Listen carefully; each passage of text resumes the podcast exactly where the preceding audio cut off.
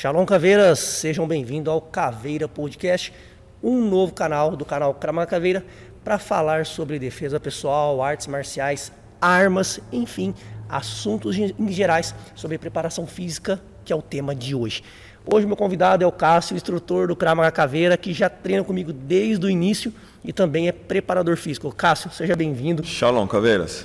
Cássio, para o pessoal em casa te conhecer um pouco melhor, conta um pouquinho né, sobre a sua trajetória nas artes marciais, no mundo da, da educação física. É, eu sempre, eh, desde a, quando a gente entrou na adolescência, eu sempre pratiquei atividade física, musculação e tal.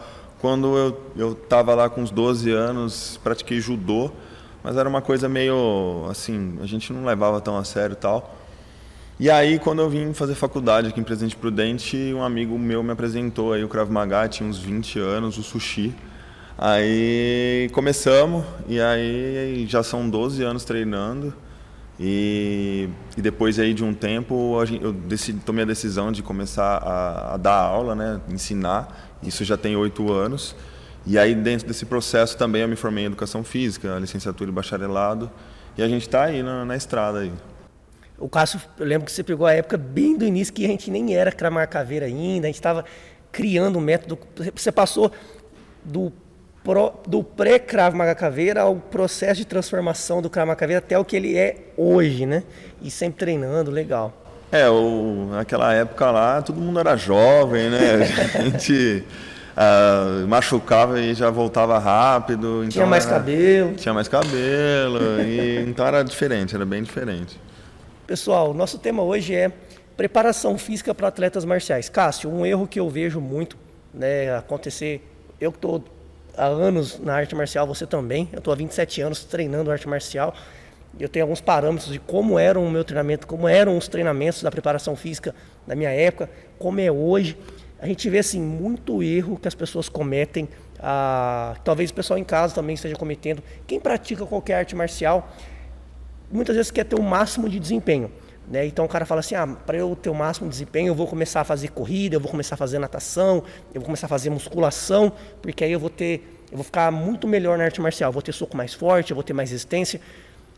E as pessoas muitas vezes se frustram, porque os resultados vêm muito abaixo do esperado.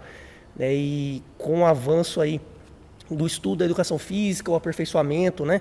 a acesso à informação, a gente descobriu, a gente sabe hoje que tem um grande motivo pela frustração dos atletas marciais, né? Sim. É, eu como educador físico, eu tenho a visão de que tudo agrega, todo, tipo de atividade física vai agregar. Porém, agora a gente está entrando em, em, em, objetivo, né? É, especificidade. Então, o cara ele quer melhorar rápido, ter um, um alto desempenho, chegar no alto nível, então ele tem que treinar específico o cara é, é, diferente você ir lá e reproduzir os, os, movimentos de musculação dentro da sala de musculação e chegar para lutar. Não tem nada a ver uma coisa com a outra.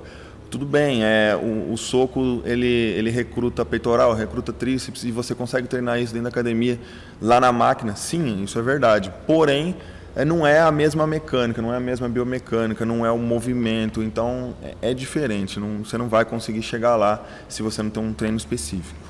Às vezes o pessoal pergunta, mas o que é um treino específico, né? Eu pegar um halter, por exemplo, é um treino que muita gente faz até hoje, né?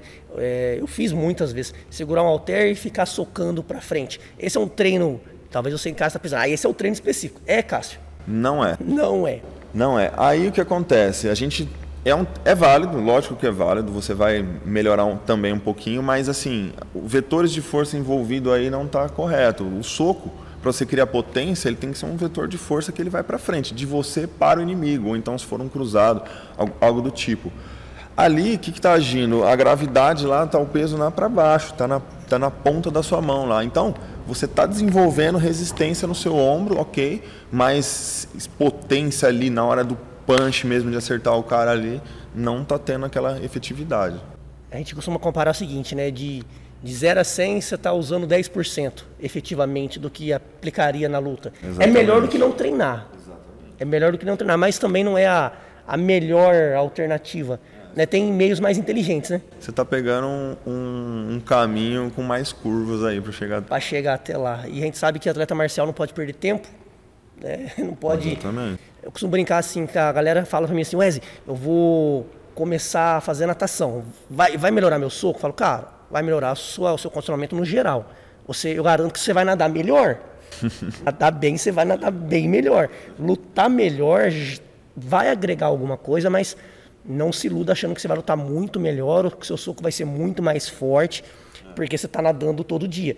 Eu falo assim, é melhor, ao invés de você nadar uma hora por dia para melhorar seu, o seu resultado na luta, é melhor você treinar 15 minutos por dia exercícios físicos específicos que replicam o movimento que nós usamos na arte marcial, que replica é, ativação do soco, que replica ativação do chute. E esse é o problema, né? Que às vezes a pessoa vê um cara bem fortão na musculação, acha que porque ficou mais forte vai ter um soco mais forte. Né? Qual que é a diferença, principalmente da. Vamos falar da musculação, que é um, um esporte muito popular, que eu acho que a galera mais busca aí para ter resultado na arte marcial. É, o, o para você treinar arte marcial, você precisa, para você ter um bom desempenho, um soco forte, etc., você tem que ter técnica. Isso é, é, é, é fato. E na musculação, você não tá, aquele gesto motor não é o gesto mesmo gesto motor que você para você dar um soco. Então, ah, por exemplo, eu faço lá um supino lá para, poxa, pra, eu estou recrutando lá a musculatura e então para eu fazer aquele gesto motor, sim, eu sou forte para fazer naquele ângulo. O nosso corpo ele, ele, ele é tão maravilhoso, né, que ele é adaptável. Então você pode fazer os, os trabalhar o mesmo músculo de vários ângulos diferentes. Então, para você dar um soco, você usa aquele determinado ângulo, você precisa jogar o seu ombro para frente, você precisa rodar seu quadril. Então, é uma cadeia de musculatura né, que está envolvida, não é só isolar o músculo. Então, é esse grande. onde o cara se engana. Né? É o que eu falo da cadeia cinética, né? que ela é ativada de forma totalmente diferente. Para nós que somos da arte marcial, sabemos que para dar um soco, começa lá no pé. Exatamente. Né? E aí vai trabalhando a energia da minha perna, do meu quadril, do meu tronco, para depois chegar lá no meu braço. Exatamente. Né? E a proporção de energia, de momento, de ativação, ela é totalmente de eu simplesmente deitar lá numa máquina de supino e fazer um supino reto. Ativa músculos parecidos, mas de forma e proporções totalmente diferentes. Exatamente. Eu costumo falar para os alunos assim, cara, vê a diferença de um cara que corre 100 metros, 400 metros raso, e de um cara que corre uma maratona.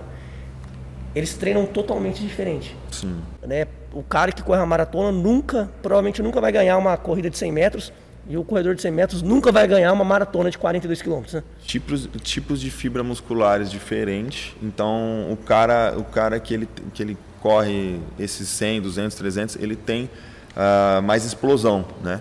E o cara que corre a maratona tem mais resistência. Então, é um, total, é, são fibras diferentes, uh, a estrutura, a composição corporal do cara é diferente. E o corpo, ele, o corpo ele, ele é adaptável, né? Ele se adapta a tudo. Então, é, o substrato energético também é diferente. Então, é, a fisiologia toda é, muda. E estamos falando de corrida, né? Exatamente. Teoricamente, é um esporte muito próximo, né? Você, ah, eu estou correndo 100 metros, estou correndo 42 quilômetros, é corrida. E é a, a mesma coisa. E até mesmo sendo corrida, o treinamento é totalmente diferente. Imagina para nós, atletas marciais, como tem que ser mais diferente ainda né, pra, em relação aos outros esportes. Cássio, eu costumo, para quem não sabe, o Cássio, nós temos um treinamento, um programa caveira de preparação física para atletas marciais, caso você se interesse em aprender uh, passo a passo para artes marciais. Vou deixar o link aqui na descrição desse vídeo também. Eu costumo falar o seguinte para a galera ah, você precisa né, entender que nós lutadores é, somos os atletas mais complexos, um dos mais complexos que existe. Porque o cara que vai fazer uma, sei lá, natação, ele treina para nadar de um jeito. O cara que vai correr, ele treina para correr de um jeito. O cara que vai levantar 200, 300 quilos, né, um levantador de peso, treina para aquilo. O atleta marcial, ele tem que fazer, ele tem que ser bom em um monte de coisa ele usa estímulos físicos total, é, muito diferentes um do outro, né? Uma hora ele agarra, uma hora ele derruba, uma hora ele soca, uma hora ele chute, uma hora ele corre, né? Sai correndo na, na, na, na defesa pessoal, se correr também, a primeira aula de defesa pessoal é conseguir correr.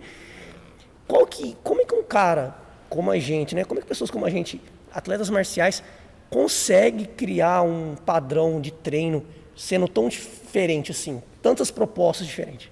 Então, nosso nosso estilo, né, nossa nossa atividade física em si, ela é muito complexa, né? É, são vários ângulos, é, várias coordenações motoras, vários uh, gestos. Então você precisa fazer desde de pular até uh, ah, para você fazer entrar e sair numa se você vai se esquivar e depois voltar no contra-ataque.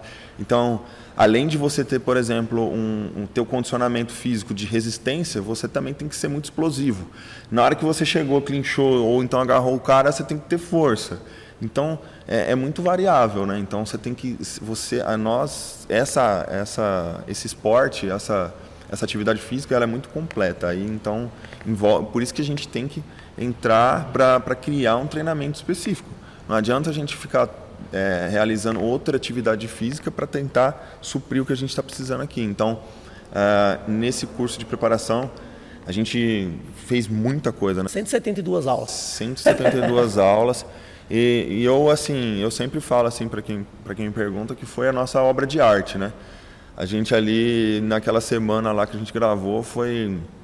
Na verdade, a gente colocou tudo de melhor que nós tínhamos ali dentro do curso para ter o máximo desempenho. E isso serve, vai servir para um monte de, de, pessoas. Né? O cara, desde o cara que treina até o cara que dá aula.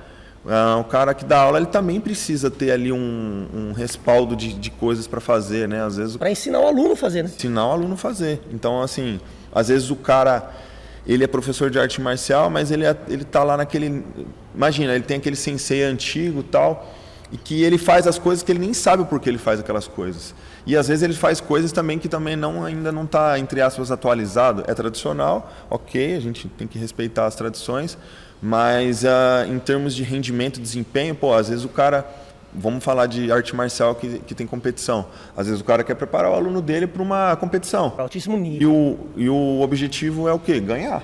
E para ganhar você precisa treinar certo. Se não treinar certo, se você continuar fazendo as mesmas coisas erradas, não vai ter o, não vai vir um resultado. Quando a gente fala de alto nível, 1%, 2% é a diferença de você ser o campeão e de você chegar em terceiro, quarto lugar, é, entre você nocautear e ser nocauteado, finalizar e ser finalizado.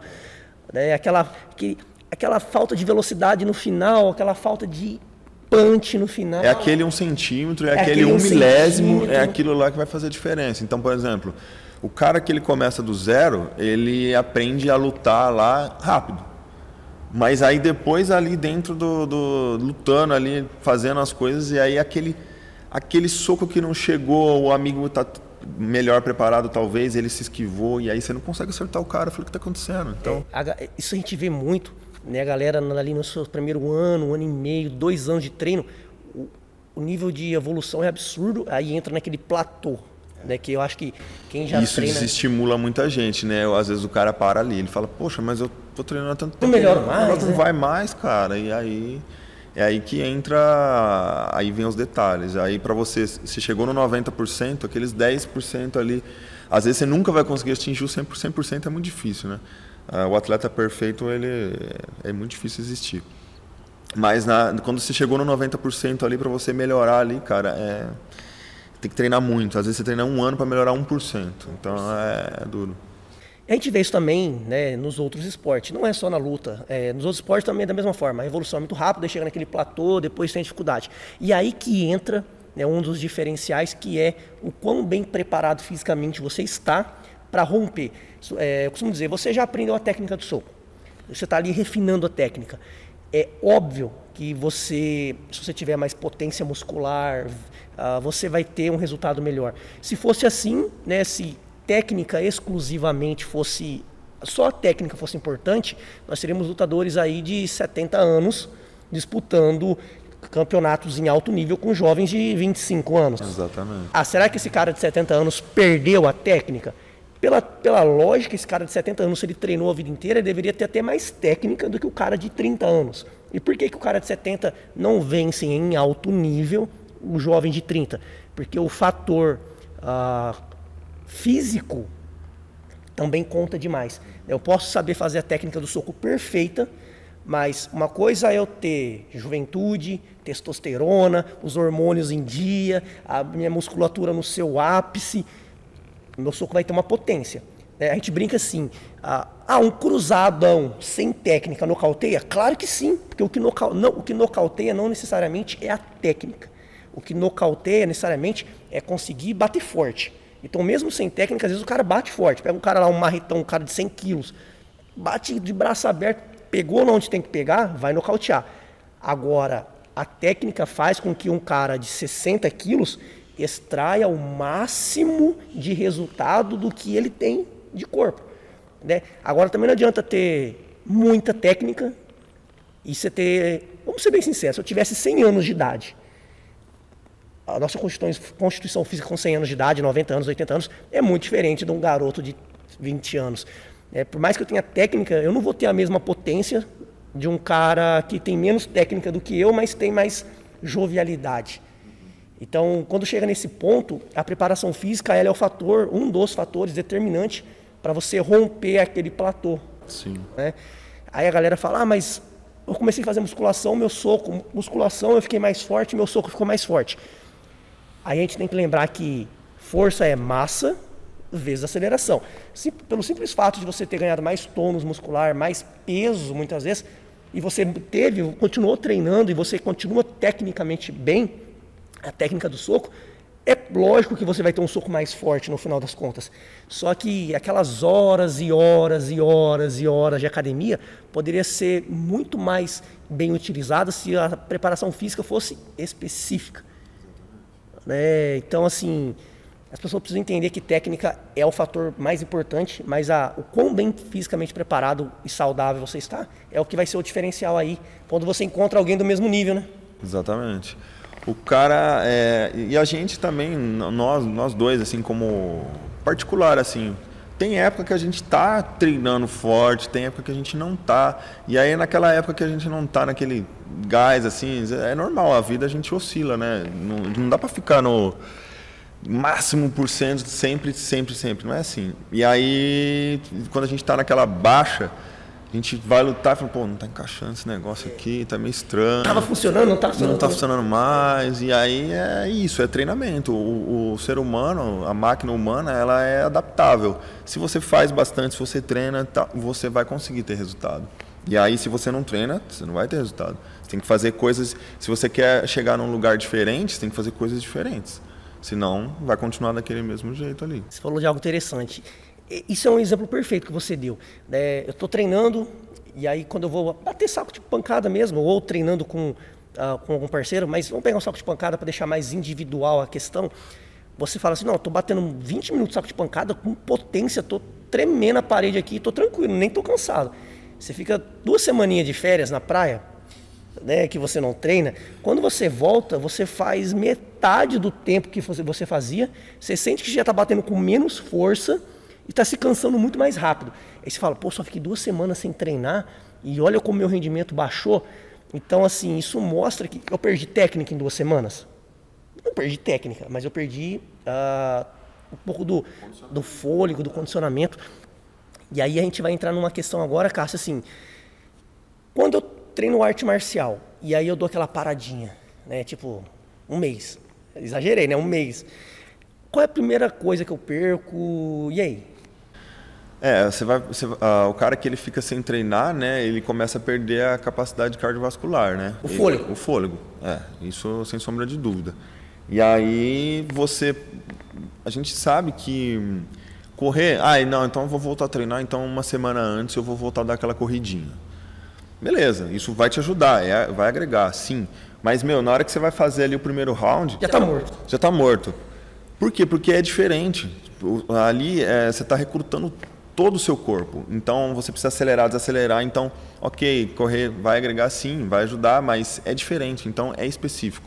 Ah, quando você tá, quando você para, você perde. Ah, infelizmente é ingrato. O corpo humano ele tende a se adaptar a gastar menos energia. Vem isso aí vem do, do tempo das cavernas. Se você não tá, se não tá chegando nutriente, o corpo fala, ô, oh, peraí, então nós vamos ter que é, eliminar as coisas aí. O que vem, o que é eliminado primeiro é massa muscular magra. Vai embora é o que vai. Ia ser a gordura, né, cara? Ia ser a gordura, mas não é. Massa muscular magra vai embora e, e é ingrato, meu. Você vai lá, treina um mês, para uma semana, duas, perde. E aí, para você recuperar, tudo bem, existe a questão da, da, da, memória muscular, né? Que a gente, o cara que é treinado, depois ele, ele se recupera mais rápido, mas mesmo assim, é, você perde, não tem jeito. É. Existe, existe uma. Estou perguntando porque eu não faço ideia, tá? como profissional, talvez você possa me responder. Talvez seja a dúvida, a do pessoal de casa. Existe um tempo, por exemplo, ah, quando eu treino há seis meses, eu desenvolvo a memória muscular. Quando eu treino há um ano, existe um tempo mínimo para que meu corpo desenvolva a memória muscular? Ah, por exemplo, ah, eu treino um ano. Se eu parar um mês e quando eu voltar, eu vou ter uma memória muscular para recuperar rapidamente aquilo que eu estava. Existe um tempo mínimo para o corpo criar essa memória muscular? Uma, uma média, algum estudo sobre isso hoje? Eu, estudos especificamente eu não vou saber dizer, mas a gente tem que pensar assim. Por exemplo, o cara ele é um adolescente que ficou lá em casa lá o tempo todo e nunca praticou uma atividade física, que é comum hoje. O que é comum. Aí, meu, esse cara ele entra dentro da academia ou então ele vai praticar uma arte marcial, né? A gente está falando aqui, né? E, meu, os primeiros dias, ele às vezes ele não consegue, ele vai, ele vai treinar, ele tenta fazer, às vezes ele não consegue nem executar. Então, às vezes o menino não consegue nem segurar a barra. O corpo, ele não está preparado para aquilo, ele não tava, nunca fez aquilo, você imagina, ele nunca fez aquilo. Então, ele não tem fibra, não tem estrutura, não tem tendão, não tem nada para suportar aquilo. E aí, então, e aí entra essas fases de adaptações. Por isso que tem que ser... Uh, tem que ser respeitado as fases, né? O cara, o cara, existem os protocolos, né? Nós como arte marcial, a, a gente vai criando isso dentro da experiência, né? Então nós montamos o treino, ok, mas aí chega aquele aluno que a gente tem que, a gente tem que saber, né? Uma das primeiras perguntas quando o aluno chega, e aí, tá praticando arte marcial, tá praticando alguma atividade física, tá fazendo alguma coisa, tem algum problema articular, cardiorrespiratório? A gente tem que saber isso do cara. Né? Tudo bem que o cara pode não falar a verdade, mas tá ali, você tem, você tem que tentar estar ciente. E aí, e aí, dentro daquele treino lá, você fala, ô, oh, calma aí, pega mais leve aí, senão amanhã você não vai conseguir. Você tá morto, Você tá morto, cara. Então, vai devagar, vai de boa, é um processo. Então, é, é, isso, é assim que funciona. Agora, em termos de tempo exato, eu não sei dizer assim, tipo, olha, o tempo exato para criar a memória muscular, não sei. Eu acredito que deva ser quanto mais você treinar, né, quanto mais a repetição e o seu corpo se acostumar com a repetição, deve ser mais intensa, deve ser a sua memória e talvez mais rapidamente você consegue recuperar o que você é, depende muito. Depende, é, é, igual dar, dar aula e a evolução do aluno. A evolução do aluno, tanto tecnicamente quanto fisicamente. O cara, a, a, a escala de evolução dele depende mais muito dele do que de nós. O nosso papel é ser bons profissionais, passar, transmitir conhecimento. Mas, meu, depende mais de você, depende mais do aluno, cara. Ele para ele evoluir. Então, vamos supor, o aluno ele vem aqui e ele tem dois estímulos por semana, né? ele treina tal. Só que o cara, o cara, ele começou hoje junto com o amigo dele que também começou hoje. Mas o amigo dele, ele treina duas vezes na semana aqui e ele treina em casa também, ele repete, ele faz tal. Então, meu, esse outro cara aí, ele vai evoluir muito mais rápido, né? Lógico, treinando com inteligência e tal. E aí, essa é a o corpo humano vai se adaptando, então você tem que dar estímulo para ele. Você me lembrou uma frase que fala assim: quanto mais eu treino, mais sorte eu tenho. E essa frase foi mudada um pouco e eu, na minha opinião, ficou melhor ainda, que é quanto mais eu treino certo, mais sorte eu tenho. É, não basta treinar mais, tem que treinar mais corretamente. Né? Senão, se você treinar mais, mas de qualquer jeito, de qualquer forma, você apenas vai se tornar um especialista ou um cara melhor em fazer errado. Exatamente. Fazer errado melhor do que todo mundo. Né? Então, e a gente treinar pode, certo é muito importante. E a gente pode é, transcrever isso tanto para condicionamento físico, quanto nós agora, né, sempre demos aula de Krav Maga, técnicas erradas para os alunos. E você vê muito disso na internet, né, tal, você vê o cara fazendo uns negócios assim, fala, meu, o cara é especialista em fazer aquilo lá, mas se ele fizer aquilo lá na rua, ele vai morrer especialista faz errado. É. Assim como muitas vezes a gente é especialista em treinar fisicamente errado. Né? Ah, eu vou melhorar o meu soco. Então eu vou pegar uma barra de supino reto e vou colocar lá 50 quilos cada lado e vou fazer supino reto. Estou ficando com o soco muito mais forte. Não, né? Não. Cássio, a, a gente vai entrar, pessoal, a gente vai entrar num tema aqui com vocês. Quais são os fatores exatamente, então, para você treinar certo, né? para você começar a treinar certo? Uh, Existem vários fatores, né? a gente já tocou em algum assunto aqui de repetir o mesmo movimento, mas talvez o pessoal em casa pensando assim, tá, eu entendi, eu tenho que repetir o movimento, mas como é que eu treino, sei lá, um soco né, corretamente para melhorar minha parte física uh, junto? É, então, aí a gente entra, vamos treinar especificamente o soco. Então, beleza. Uma ideia, né, uma sugestão, inclusive está lá dentro do nosso curso lá de, de preparação, muitos exemplos que dá para ser usado. E meu, e você que vai treinar específico para arte marcial, você não precisa ter investimento. O máximo que você vai investir ali é em alguns elásticos e aí você compra aí em algum lugar aí que é muito barato. Então, eu fixo, por exemplo, o elástico lá no, não dá para ver aí, mas fixo o elástico em algum lugar, um pilar. E aí, ele vai ficar lá atrás de mim, porque o soco precisa ser projetado para minha frente, né? Eu vou acertar o alvo na minha frente. Então, vou repetir o movimento exatamente como eu faria o soco, junto com o elástico. Ele está criando a resistência contrária. Então aí sim você está criando a, a, o vetor de força é correto. Você precisa atingir algo que está na sua frente e você está criando, recrutando, a, aumentando a, tensão ali, né, o esforço que você vai fazer naquele ângulo para frente. Aí o vetor de força é exatamente, exatamente o que a gente usa. Exatamente o que a gente precisa. E também a, o acionamento da cadeia cinética é o mesmo. Por isso que é muito mais eficiente treinar com elástico, treinando o soco para frente, do que pegar um halter que o vetor de força é para baixo, que não replica exatamente.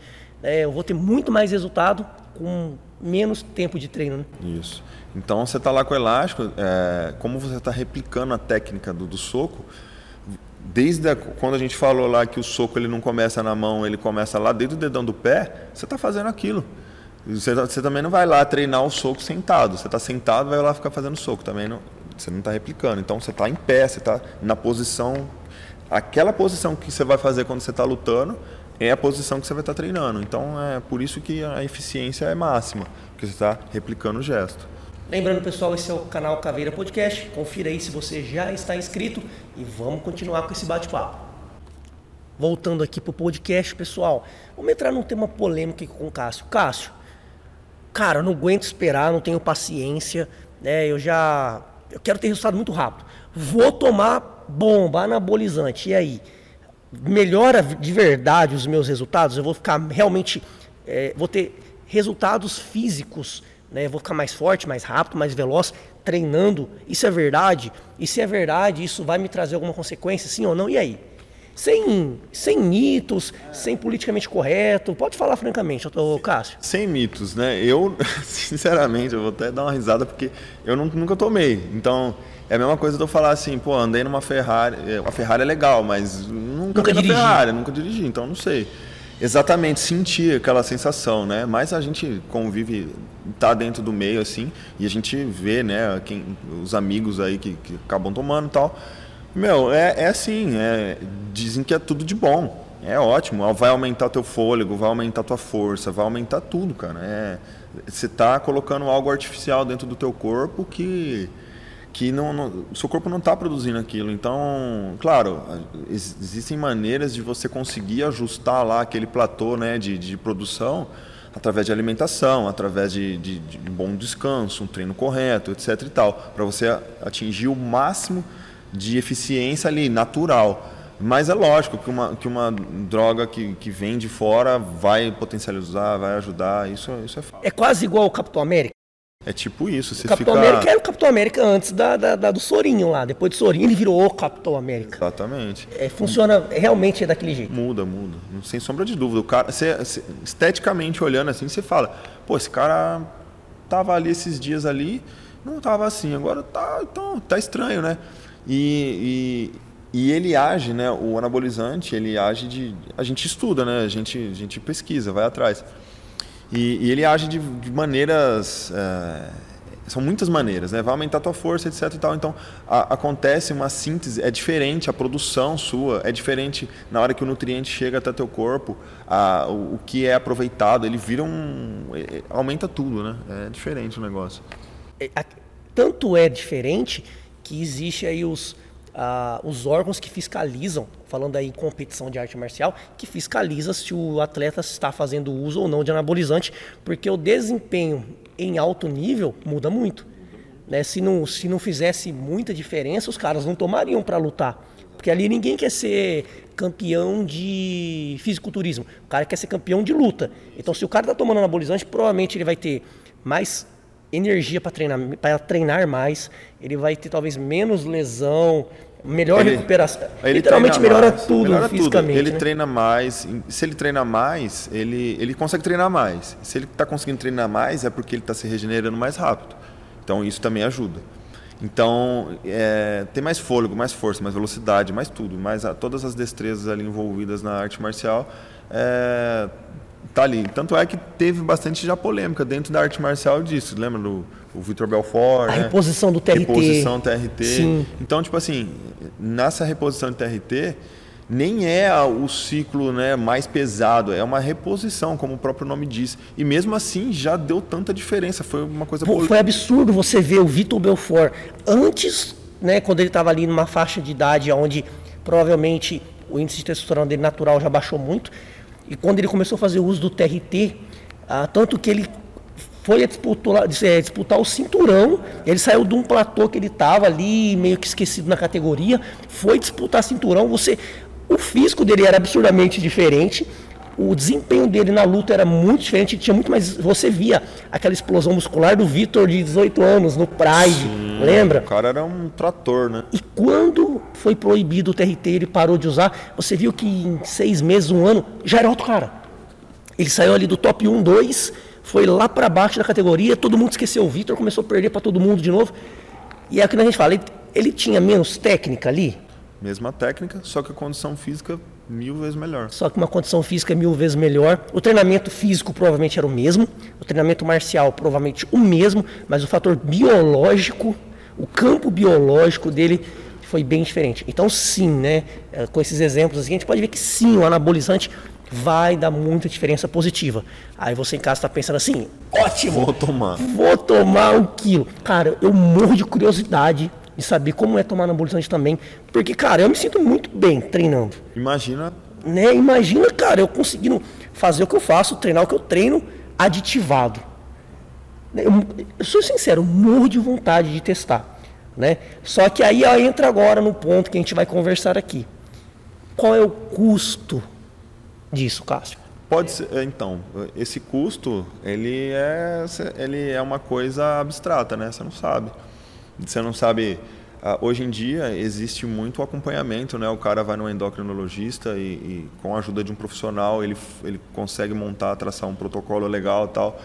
E meu, se a gente sabe, mesmo traçando esse protocolo legal, nós vamos saber se lá no futuro vai ter algum problema? Também não sei. Mas hoje em dia, cara, você vê assim a longevidade, né? Você vê o cara é, com 60, 70 anos super bem e às vezes ele faz a reposição e tá super tranquilo, né? Então aí você, aí você é- é- são coisas bem filosóficas, né? Porque você pensa, para para pensar, pô, tem um cara lá de 60 anos que não é criticando, mas o cara fuma, o cara bebe, etc e tal. Ele chega com uma qualidade de vida. E aí chega lá o cara com um anabolizante que, que ele usa, faz o uso e tem 60 anos, você vê que é outra coisa. Então a qualidade de vida dele é diferente. E aí esse cara que está fumando, ele pode morrer também. É, Acho que a questão que a gente tem que configurar bem para o pessoal que está em casa é, a- é o bom senso. Bom senso. né, você falou da, da reposição.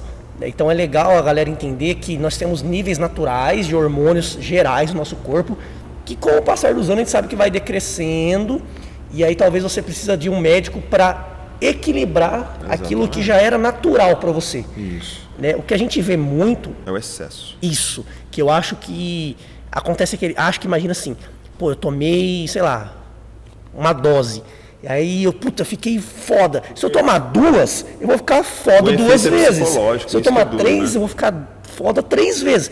E talvez aí esse excesso, né, ou como muita- você falou assim, o cara não faz um acompanhamento no médico, o cara vai lá, cansei de ver, né, na minha época de moleque de academia, os caras indo no, no vestiário, vendendo pro outro, o cara comprando, cara aplicando no outro, cara, loucura total, cara aplicando no outro.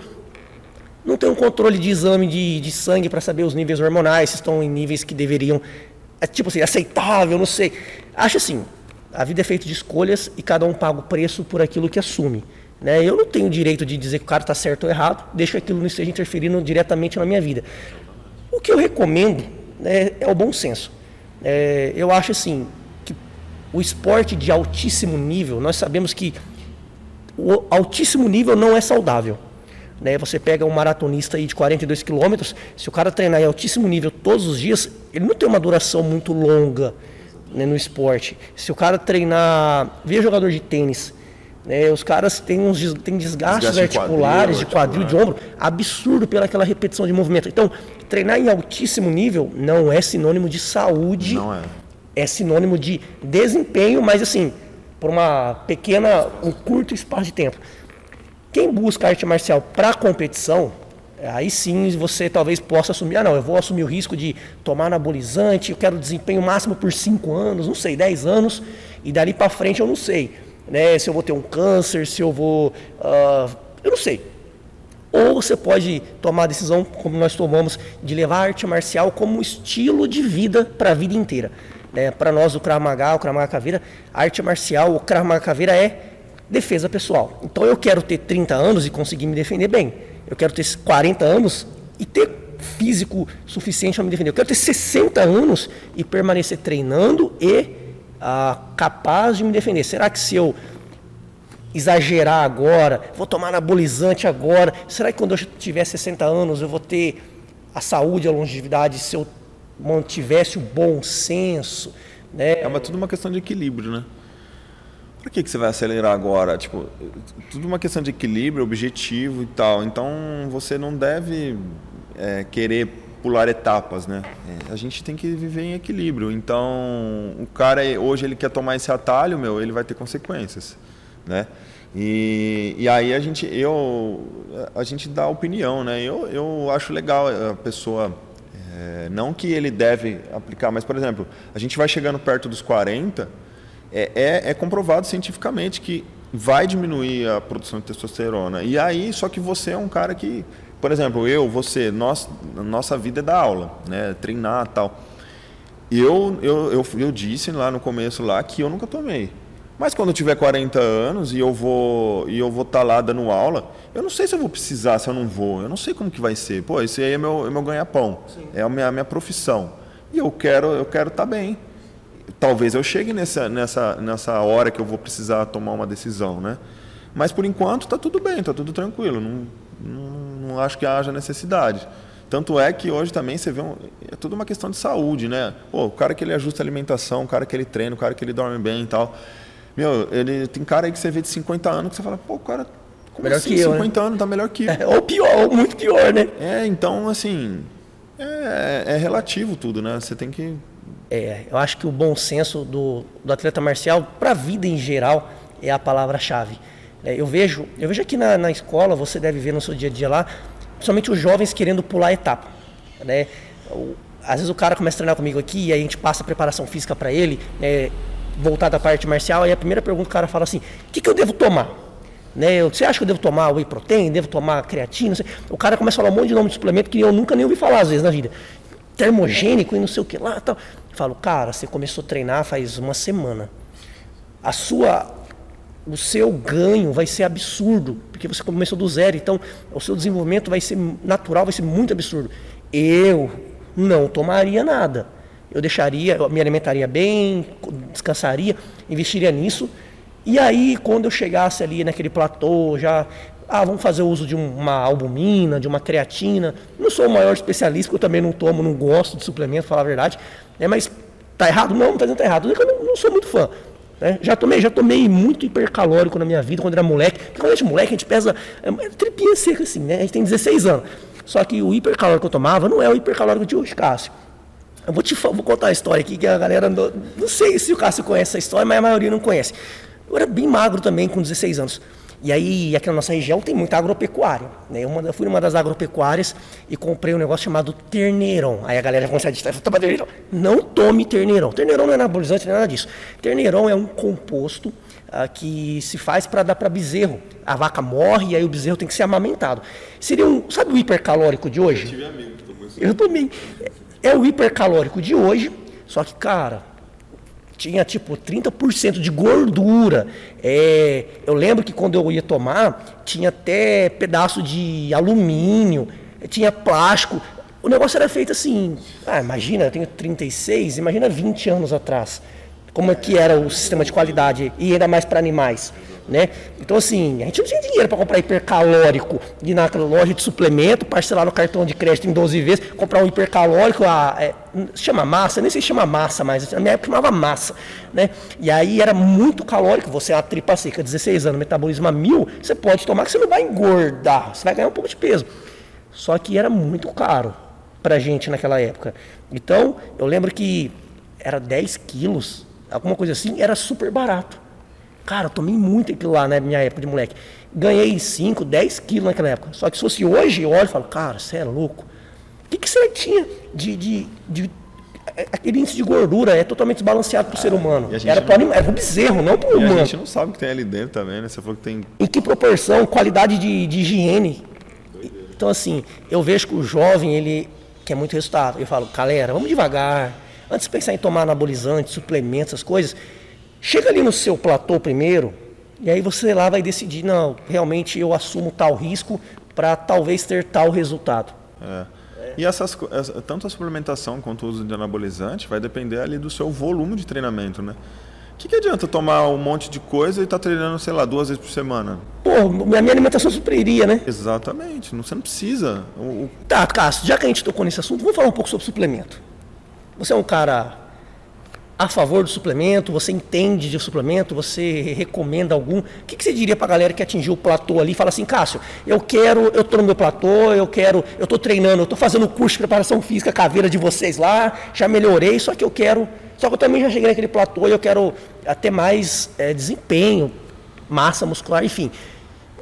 Que tipo de suplementos são os mais conhecidos hoje no mundo da educação física, que já é comprovado que realmente traz benefício? Tal? O que, que você fala de suplemento para galera que não conhece nada aí de suplemento? Para lutador de arte marcial, eu, se você já chegou, agora nós estamos falando daquele cara que já chegou, que está treinando, que está com volume de treinamento alto.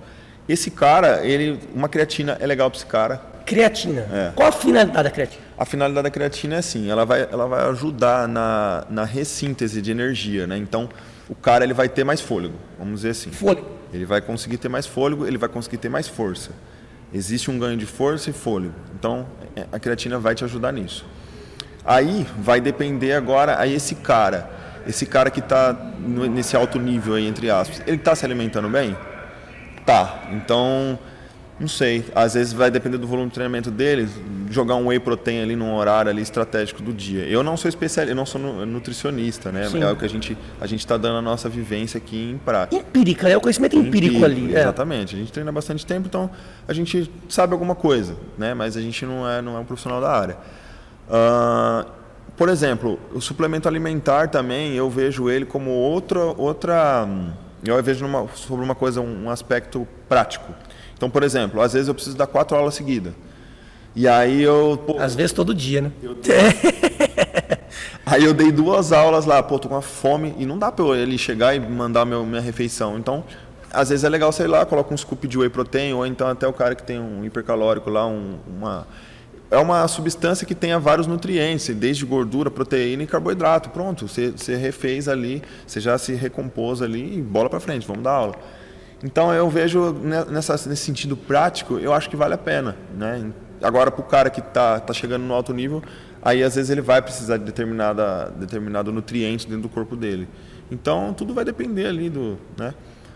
E, e essa creatina eu acho, eu acho legal. A creatina para o cara que treina arte marcial, eu acho que ela. Para desempenho, principalmente. Desempenho. Entendi. É que atleta marcial não quer ter um fôlego, mais energia e mais força. Exatamente. É, dá para comprar de quilo isso aí não? e não é caro, né? Sério? É, não é caro. Eu acho que um, sei lá, um potinho aí deve girar em torno de uns 50 reais. Aí. Bem Barato. acessível, né? Barato. Ah, eu vou falar uma receita caseira que eu fiz. O pessoal que acompanha o canal do Crama Caveira há mais tempo, é, eu sou, na verdade, eu, eu, sou adepto do jejum, jejum intermitente. Eu não consigo. É, eu vou até te jejum. perguntar sobre isso. Antes de falar da, da minha experiência pessoal, eu quero te perguntar. Eu sou um cara que treino em jejum, adotei isso para mim, cara. Eu me sinto muito mais forte, rápido, disposto e me sinto extremamente bem fazendo uma alimentação sólida ao dia e ficar de jejum 18, 20 horas por dia. Me sinto muito bem assim e os meus treinos são sempre em jejum. E aí, da visão da educação física, isso é um problema ou não?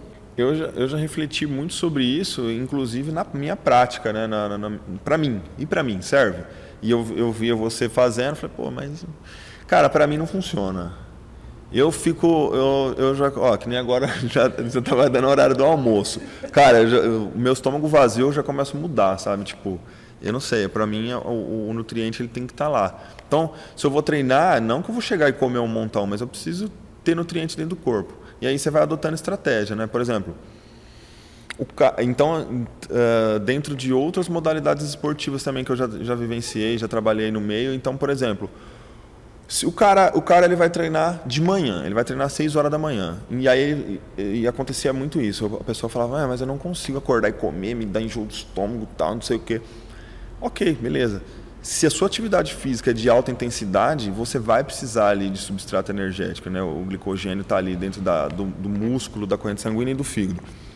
Então, o recomendado para essa galera que vai treinar de manhã seria então, já que não vai comer de manhã, à noite faz uma refeição com carboidrato, porque o carboidrato que você comeu à noite ele vai sumir do teu corpo. Não, ele está lá, ele está estocado.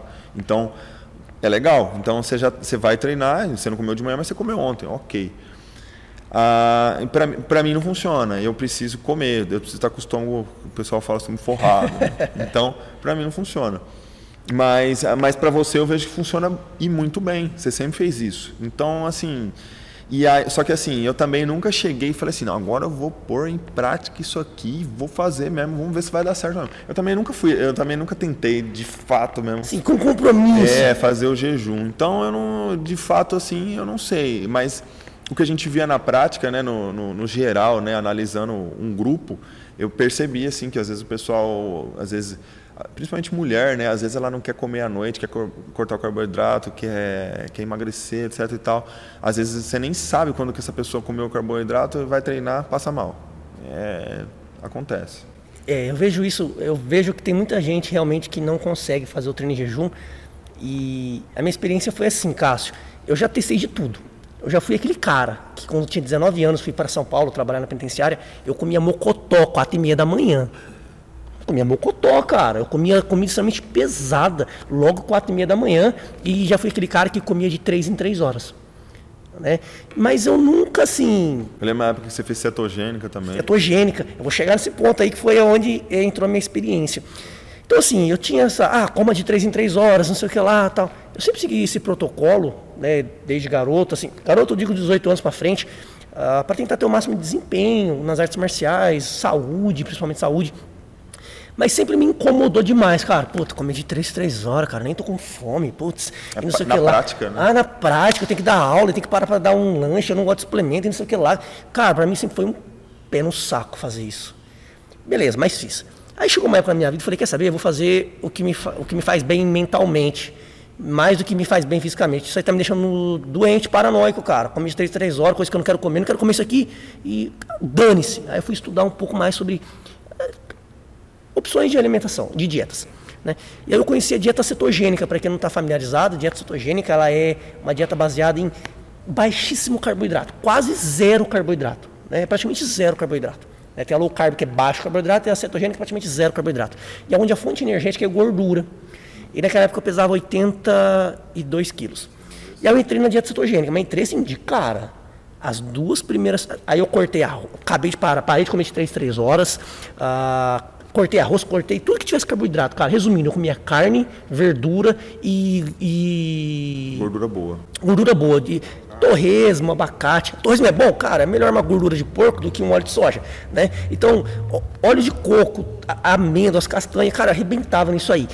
E comia muito, mas mesmo assim meu peso despencou de 82 para 70, cara.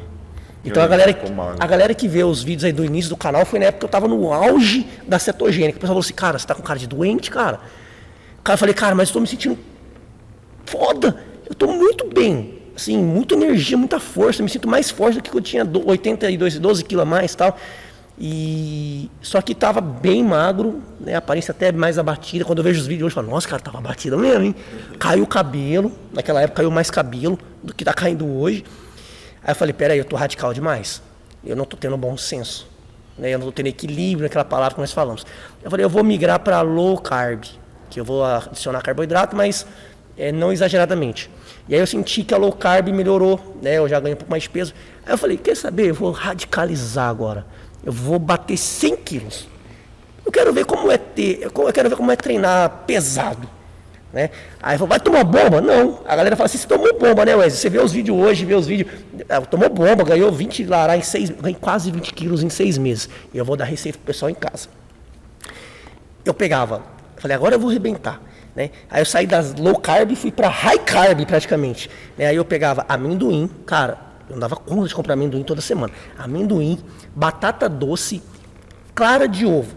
Não Na verdade, o meu era ovo inteiro, tá? Eu falo clara de ovo porque o pessoal vai é, dar uma facada nas minhas costas. Assim, você tomava ovo cru? É, era ovo cru. Não, a vigilância sanitária não recomenda ovo cru por causa da salmonela, blá blá blá. Ah, não, não, mimimi, mimimi. Tá, é isso aí. Mas, se você for repetir essa receita, faça com clara de ovo, a albumina que você compra separado aí. Eu usava ovão mesmo, já era. Usava um monte por dia.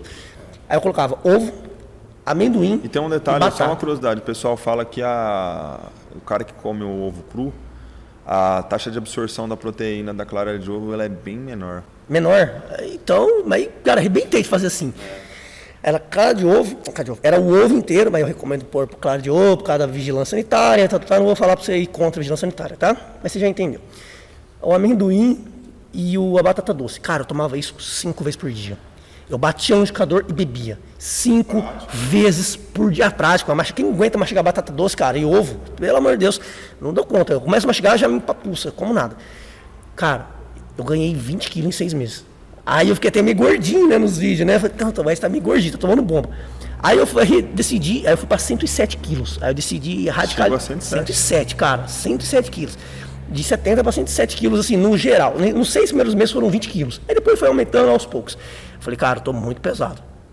É, vou, vou, e estou exagerando na batata doce, no amendoim. Isso aí não vai me fazer mal. Perdi o, o equilíbrio novamente. Eu falei, agora eu vou voltar para o que eu acho que é. Eu conheci os dois mundos: high carb total e zero carboidrato. Hoje eu adoto o jejum intermitente. Eu faço, faço uma alimentação normal, é, médio. Hoje eu adoto médio carboidrato tento carboidrato bom, arroz integral, batata doce, embora eu não coma muito, mas tento escolher melhor. Mas como uma pizza, como de vez em quando, como um lanche, como um lanchinho uma vez por semana, uh, um açaizinho assim. Cara, não sou mais vidrado em zero açúcar, zero carboidrato, embora na minha casa nem açúcar tenha, mas também não sou aquele assim, vou arrebentar no carboidrato. Estou no equilíbrio. E hoje eu estou aí com 92, 93 quilos, me sinto super bem, né? me sinto com energia, com força. E como eu disse, eu treino em jejum, cara. A única refeição assim que eu faço questão de fazer sólida, com consistência, é o almoço. Que eu sinto falta. Ao almoço eu tenho fome. Do restante do dia, se eu não comer, cara, semana passada eu fiz jejum de 48 horas. Eu fiquei dois dias sem comer. Só que dois dias eu não fiquei sem comer da minha, na minha casa deitado na cama. Continuei dando aula, continuei treinando, continuei fazendo meus exercícios, fiz tudo normal. E não, tive um sintoma assim, ai, tontura, nada. Se precisasse, precisasse fazer mais 24 horas, eu fazia mais 24 horas em cima. Eu já vi jejum de 72 horas. No final pesou um pouco para mim. Eu senti um pouco de estresse e mau humor. Senti, me senti mal-humorado. Né? Mas 48 horas hoje eu faço para desintoxicação do corpo e me sinto super bem. Então, assim, eu acho que as pessoas precisam realmente começar a se conhecerem. É, será que para mim o jejum funciona? Será que é alto carboidrato, baixo carboidrato? Tem estudos que defendem, né, eles dizem que você usa como fonte energética a gordura, né, que a gordura é uma fonte energética melhor do que o carboidrato. Há outros estudos que dizem que isso pode trazer problema. Então eu ah, resolvi adotar o, o equilíbrio, o meio termo. Né, nem exagerar no carboidrato, nem cortar totalmente. E, e, não está tão radical assim o seu. É, você falou aí que fez 48 horas, beleza, mas não é sempre, né? Não é sempre. E, e rola também aquela questão de você, por exemplo, eu também, às vezes, é, tá um pouco raro agora, mas ah, dá uma vontade de comer um lanche, um, alguma coisa. Vai lá e come, meu, tipo, né?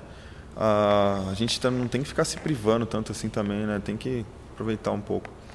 É, eu falo assim, se a não trabalhando como atletas de altíssimo nível que tem que perder peso para uma competição. Estou dizendo nossa realidade, de pessoas que treinam para defesa pessoal, então, se ela está um quilo mais pesado ou dois quilos mais leve, não vai trazer tanta diferença assim.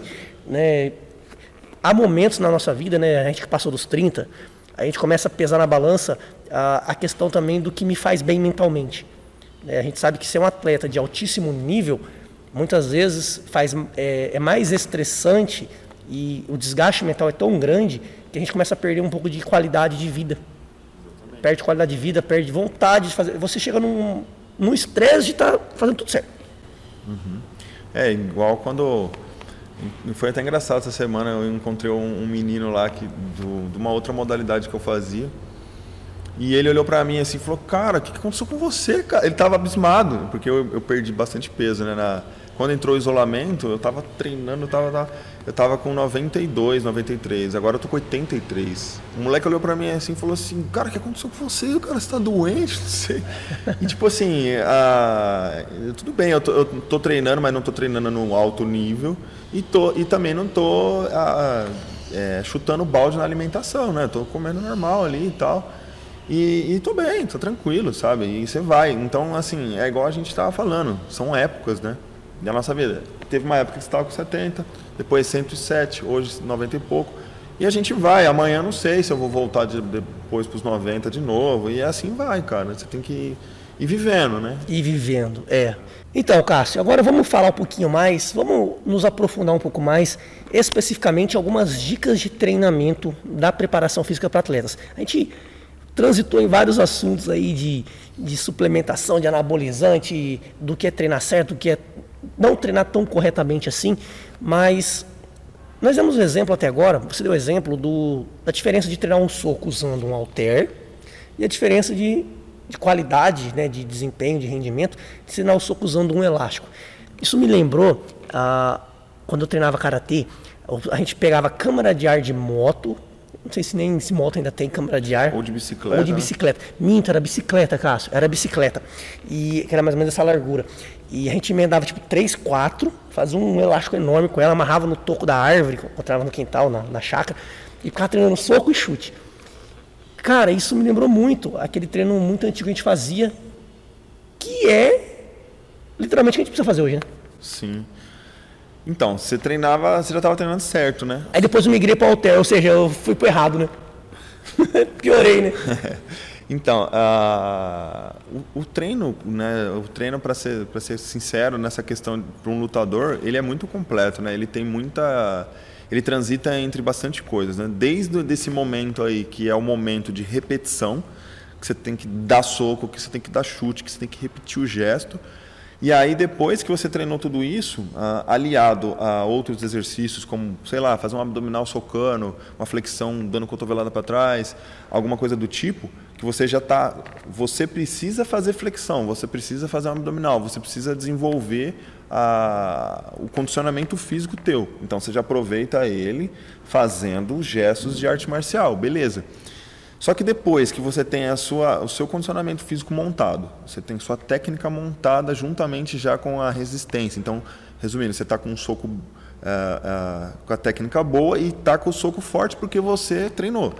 Depois você vai ter que aliar isso dentro do, do cara. Você vai ter que lutar com o cara. E aí, então, é, é, muito completo. Então, ele transita desde você repetir, desde o condicionamento físico até a prática. Porque é na prática ali que você né, vai ver se está encaixando mesmo, vai ver o que está acontecendo, o que não está. E então é, é o treinamento para o lutador físico, para o cara que é da arte marcial, ele é muito complexo. Né? Isso, o pessoal que não conhece nosso treinamento, mais uma vez, né, fazendo uma propaganda do nosso curso. Galera, é, vocês têm uma semana de teste, caso você compre e não gostar, você pode cancelar e ter 100% do dinheiro de volta.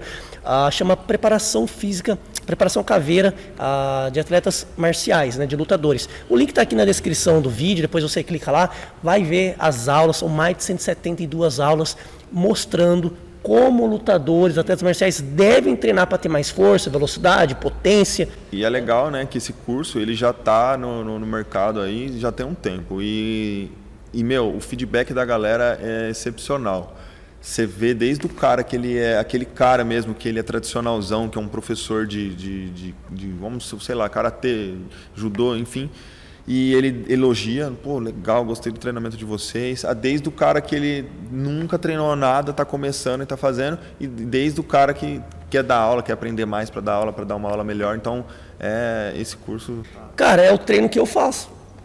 Na verdade, a gente, a gente ofereceu e criou um treinamento baseado no conhecimento acadêmico do Cássio, com o nosso conhecimento empírico também. Né? Então, juntamos aí ciência e prática. Exato. Né? Teoria Vai- e prática. O que vai poder... dando certo, a gente agrega. que vai dando né? certo, a gente usa. agrega.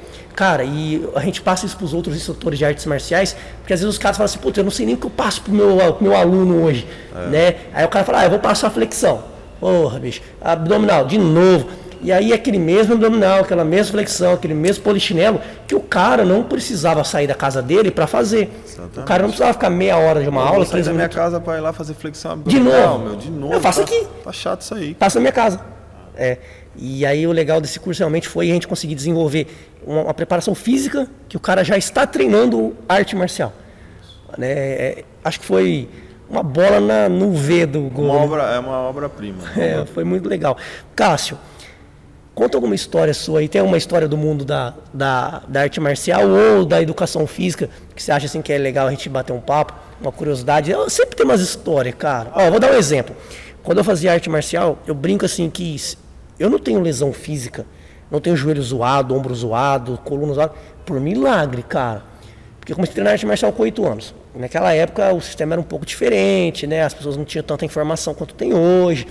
Então a gente fazia exercícios físicos que qualquer cara leigo olhasse hoje e ia falar assim: "Isso é louco?" Né? O professor colocava a gente para fazer movimentos que simulavam um kata, né, que é o movimento de luta imaginária, com um amigo nas costas. Então você tinha rotações de joelho, de quadril, que você fala assim, cara, isso vai dar ruim pra cacete. Né? Sobrecarga. Vai machucar demais. E que hoje a gente sabe que jamais poderia fazer. E eu não tenho nenhum problema físico, não tenho nenhum desgaste, ainda não descobri, né? Não sinto dor, ainda não descobri. E você, passou por uma por loucuras marciais, aí a galera colocou você para treinar coisa louca, ou na musculação você já viu coisa louca, e aí? Cara, na arte marcial, no fato de treinamento, assim, para o corpo, né, no condicionamento físico, assim, eu nunca fiz nenhuma doideira, não. Mas na, na musculação, cara, nossa, a gente com 13 anos ia pra academia e, tipo assim, a, a gente sabe que os profissionais de, de educação física, na época, às vezes, tem um cara que recebeu o CREF e, e ele nem formado era, entendeu? Existia, né, dono de academia que, que na prática ali e tal e, e ganhava o CREF, o registro. E assim, lógico que até quem é profissional, quem não é, quem é formado, quem não é, existe, vai, vai ter bons profissionais e, e também da mesma maneira que o contrário, né? Mas assim, nossa, naquela época, cara, fazia os negócios tudo errado e jogava um monte de peso e ficava tentando competir com amigo e aquele ombro doendo ali e você manda bala. Ai, também, graças a Deus, não, não deu nenhum BO mais grave. Cara, a gente tem sorte. Porque nós passou na mão de cada experiência e de né, gente que tinha bem menos conhecimento do que a gente tem hoje com acesso à informação, que a gente olha para trás e fala assim, cara, graças a Deus eu não tenho um, um ligamento rompido, não, né, não tenho um ombro ferrado, não tenho um joelho ferrado, uma coluna ferrada. Porque eu vejo que é muito comum nos esportes, né, em geral, na arte marcial também, joelho e ombro são aí locais que costumam sofrer por causa do muitas impacto e artes marciais de muito travamento, né, trava e chaves, principalmente joelhos, né? Você tá ali na, vou dar um exemplo do da luta agarrada, onde você tá na guarda e o cara tá de joelho, vai fazer uma raspagem, fazer alguma coisa, aí toda a pressão vai para cima de um joelho. Eu vejo que tem muita, muitas lesões, a gente não, não teve essas lesões, né? Não teve. É, só que assim também, hoje, por exemplo, eu disse que o meu, meu volume de treinamento não está tão, tão grande assim. Porém, eu não me descuido. Então, por exemplo, eu sei que meu joelho esquerdo, se eu não ah, manter ele em movimento, se eu, se eu não fizer lá uma, uma extensão ali, se eu não tá, eu sei que ele vai doer, eu sei que ele vai pifar uma hora. Então, você também precisa se conhecer, né? Você também treina um monte, então você sabe, olha, se eu não fizer isso, ah, vai doer ali, se eu não fizer aquilo, vai doer aqui. Então a gente tem que ir se conhecendo, da mesma maneira que o, aluno ele chega para nós lá e ele também não se conhece ainda, né? E eu sempre falo para os alunos, eu falo, por exemplo, ah, nós como profissionais, o aluno chega dentro da, da aula, né? E você tem que passar uma ativação global para o aluno, para ele não se machucar dentro do treino. Porém, o aluno ele vai começando a pegar a prática do, do que está treinando e tal, você tem que se conhecer. Então, por exemplo, ah, hoje eu vou lutar tal, e, meu, eu preciso soltar um pouco mais meu quadril, porque meu quadril ele é mais, ele é mais preso, então meu ombro, às vezes, eu preciso me alongar mais. Pra, então, você tem que ir se conhecendo e, a partir disso, você vai se preparar para treinar.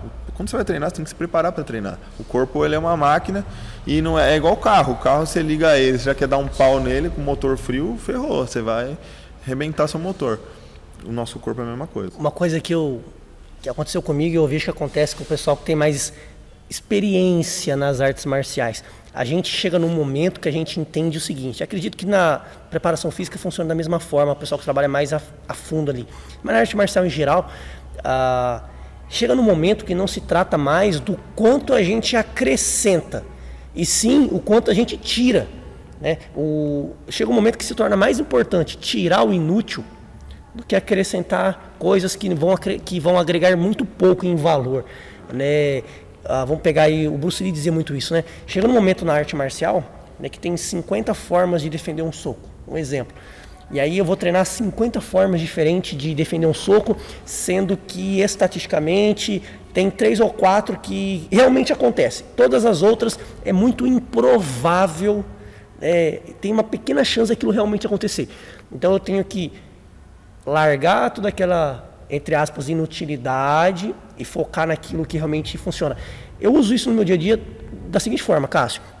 Sou um cara que gosto muito de chutar. Né? Chute pulando, rodado, parafuso. Sempre gostei muito desde a infância. Fiz artes marciais eh, que trabalhava muito isso. Só que um dia caiu a minha ficha eu comecei a pensar o seguinte, cara, como será que vai ficar o meu joelho eu dando esse, eu dando 200 chutes por dia, que não é nada, 200 chutes por dia, pulando, subindo lá em cima e caindo apoiado em um joelho. Isso uma vez, 200 vezes, não vai acontecer nada. E aí eu comecei a ver o histórico dos professores e dos caras que treinavam, e eu comecei a observar o seguinte: todos estavam ferrados, joelho estoporado, quadril estoporado. Aí eu falava assim, puta, cara, esse cara tem 50 anos, tá estoporado, cara. Putz, esse cara, 10 anos atrás, era o bicho. Hoje, esse cara não consegue chutar na altura da cintura, porque dói o quadril, dói o joelho. Eu falei, cara, eu não quero chegar desse jeito. Aí eu comecei a pôr na minha cabeça o seguinte: qual a necessidade de eu dar um chute parafuso no ar e cair? Beleza, legal, é bom aprender? Eu faço hoje? Faço. Só que eu faço um, uma vez e nunca. Né? Eu não fico mais todos os dias dando chute parafuso no ar. Primeiro, porque não é a realidade para a defesa pessoal. Segundo, caiu a minha ficha que se tratou de um momento de me conhecer, saber qual é o meu objetivo com a arte marcial e com a preparação física. Pô, eu quero ter 80 anos, se eu estiver vivo, continuar. E ter atividade. Né? Então, será que eu vou ser um cara ativo com 60 anos? Meus joelhos vão permitir que eu lute com 60 anos, dando 200 chutes no ar por dia, caindo apoiado em um joelho? Então eu cheguei nessa conclusão alguns anos atrás. E eu falei assim, opa, o meu treinamento eu vou focar no que tanto a parte física quanto a parte uh, de combate, tecnicamente, eu vou focar naquilo que tem mais estatisticamente chance de acontecer e que não me desgaste desnecessariamente. É, porque a gente tem que ter longevidade, né? Eu, a nossa profissão é dar aula, né? A gente gosta de dar aula, a gente gosta. E, meu, você tem que ter qualidade. Você vai chegar lá para. Você vai demonstrar lá para um aluno lá e. Você manda o cara só na cabeça e você não chuta nem na costela. É, e aí fica feio o negócio. Agora, particularmente, eu também nunca fui esse cara de chute rodado. Eu não. Até eu não, nunca parei e falei, não, agora eu vou treinar e vou fazer chute rodado plasticamente lindo, assim. Pô, não, cara. Eu nunca. Eu, eu às vezes eu falo para o aluno assim, eu, às vezes eu, eu abro o jogo para o aluno e falo assim, olha, cara, existe isso, mas eu não treino tanto isso, porque é legal como professor para você saber e tal, eu acho bonito também, mas não sei. E aí eu falo assim, pô, é o arroz com feijão que resolve. Não adianta nada você saber um milhão de coisa e saber fazer num nível de, de escala de porcentagem sobre bem feito, né? Tipo, 20% bem feito, mas aí o cara que vai lá e sabe três coisas, ele sabe 120%. Né? O negócio está potente. Ele vai lá e te, te vence. Então, é isso. E na prática a gente vê muito isso. A gente tem aluno aí, os alunos contam experiências, né? Meu, tem aluno aí que o cara não tem um porte físico grande, não é musculoso, não, mas ele já resolveu coisa contra uns caras gigantes e tal, e você fala, pô, é isso. É isso, né? É. É importante a pessoa se conhecer, saber o bom senso de treinamento, né? na preparação física, na preparação técnica marcial. E mental, né? Mental. E eu acho que o segredo é conseguir casar tudo isso em um único treinamento. Eu acho que é por isso que a preparação física para o atleta marcial é tão complexa e exige um, um estudo muito aprofundado. Porque você não vai ter os melhores resultados treinando tudo de forma muito isolada. Porque um combate não é isolado. O combate são múltiplos fatores acontecendo ao mesmo tempo. Então, a nossa preparação, tanto condicionamento físico, força, flexibilidade, tem que ser casada com a técnica marcial, com a nossa, enfim, com o contexto geral que a gente usa. Eu acho que é aí que as pessoas batem a cabeça e elas não conseguem superar o platô, porque elas ainda continuam isolando cada coisa, ela ainda continua nadando para lutar melhor. É igual eu falo assim, cara, o Wesley treina, pô, eu treino luta aqui, você já me viu, Cássio, dos 12 anos que a gente treina, você já me viu cansado em alguma luta? A gente até fala, meu, pô, o Rabi faz 5, 6, 7 rounds, o cara não cansa, velho. Você já me viu cansado? Cara, aí você fala assim, ah, então agora eu vou lá nadar. Porque eu treino, eu tô, tô bem, né? Vou nadar. Cara, eu garanto que se eu for nadar, eu não dou 10 braçadas, eu tô assim. Ou se eu for correr, se eu pegar hoje, eu não gosto muito de correr não, tá? Mas se eu pegar hoje e for correr, eu tenho certeza que eu corro menos do que qualquer cara que corre seis meses, que faz seis meses de corrida constante. Corro bem menos que qualquer um que treina. Então assim, essa, porque são realidades diferentes, são estímulos né, musculares, uh, químicos que nosso corpo está eu tô tão acostumado com arte marcial e treino tão focado em arte marcial que meu corpo se desenvolveu para isso. Né? Diferente de um cara que nadou a vida inteira, acha que vai vir aqui, vai aguentar lutar, o cara não aguenta um round. É o estímulo, né? É a explosão, a movimentação, a cadeia cinemática que é incluída é muito diferente e é isso que eu queria que a galera em casa entendesse né, a importância. Então você em casa busque, estude, aprenda usar movimentos para fortalecimento muscular, para ganho de explosão, que repita uh, os movimentos que você faz na sua arte marcial exclusivamente. E se você quiser né, um atalho gigante, economizar anos, anos e anos de testes, acertos e erros e pesquisas, conheça o nosso treinamento online que está aqui, o link na descrição. São 172 aulas de muito conteúdo que foi estudado, testado e a gente vê todos os dias os resultados positivos que nós temos, que é o que eu treino que eu faço hoje, faço algum tempo já e o treino que os nossos alunos uh, fazem. Cássio, e aí, o mundo ah, da preparação física é um mundo ingrato ou não? Com certeza, né? Essa, essa questão ah, sobre a parte fisiológica né, do corpo, né? Você hoje está no alto nível, daqui um mês não está mais. Então, é, é ingrato. Então, depende de objetivo. Então, lá, na, por exemplo, do próprio dentro do curso lá, a gente desenvolveu as planilhas de treinamento. Dentro da planilha tem lá desde para o cara que treina uma vez por semana até o cara que treina cinco vezes na semana. Então, depende do Não tem desculpa para o cara não entrar em forma, né? Exatamente. Sabe uma coisa que eu acho muito engraçado? Eu acho muito engraçado o seguinte. É, quem é professor de arte marcial talvez vai se identificar com o que eu vou falar.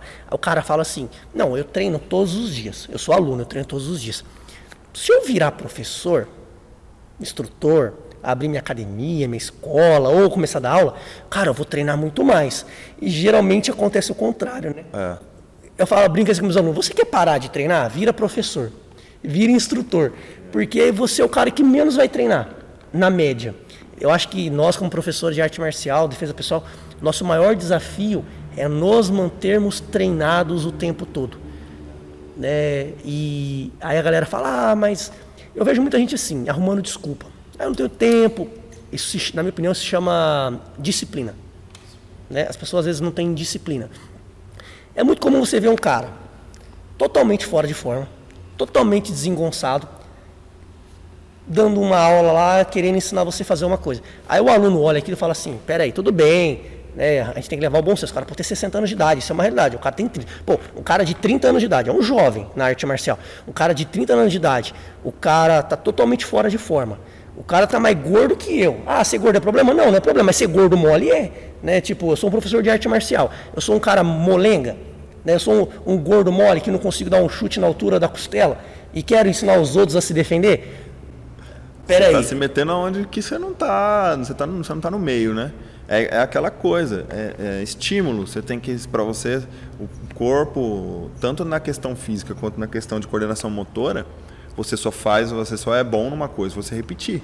Então, se o cara não treina, ele não tem como ele ser um bom.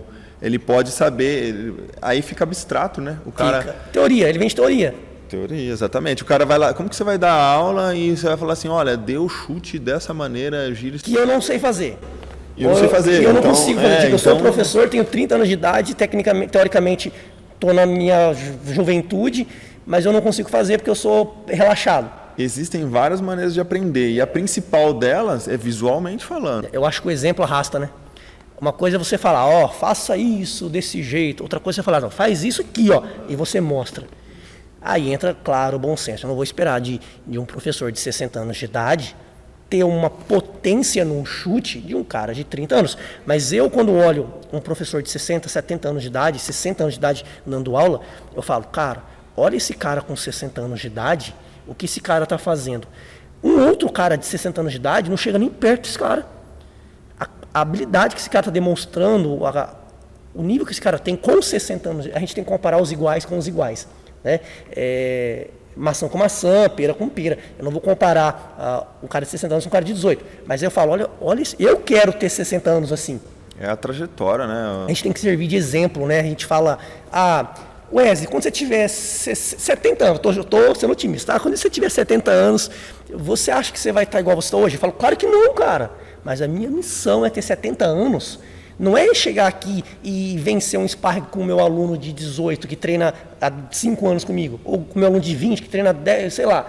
A minha missão é chegar com 60, 70 anos e meu aluno de 20, 25 olhar para lá e falar assim: cara, dá uma olhada no professor.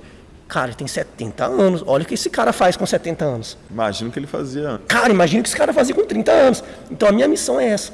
A minha missão é que quando eu tenha 60, os caras olhem e falem assim: Cara, eu quero ter 60 anos assim. Cara, eu quero ter 70 anos assim. Né? Porque aí você arrasta pelo exemplo. Né? Vou ter a mesma potência do meu chute de hoje? Óbvio que não. Mas talvez o meu exemplo vai arrastar mais do que arrasta hoje. Fala, cara, eu queria ser assim. Cássio, nosso bate-papo está bem legal, a galera pode acompanhar também depois lá no Spotify, vou deixar o link aqui no vídeo. E agradecer, pode fazer as suas considerações finais aí para a gente encerrar mais um episódio do Caveira Podcast.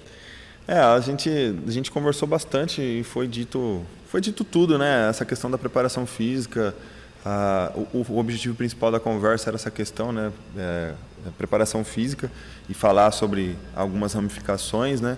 E a gente deu um parecer aí, eu espero que, que tenha esclarecido para vocês alguma coisa, espero que tenha ajudado, né?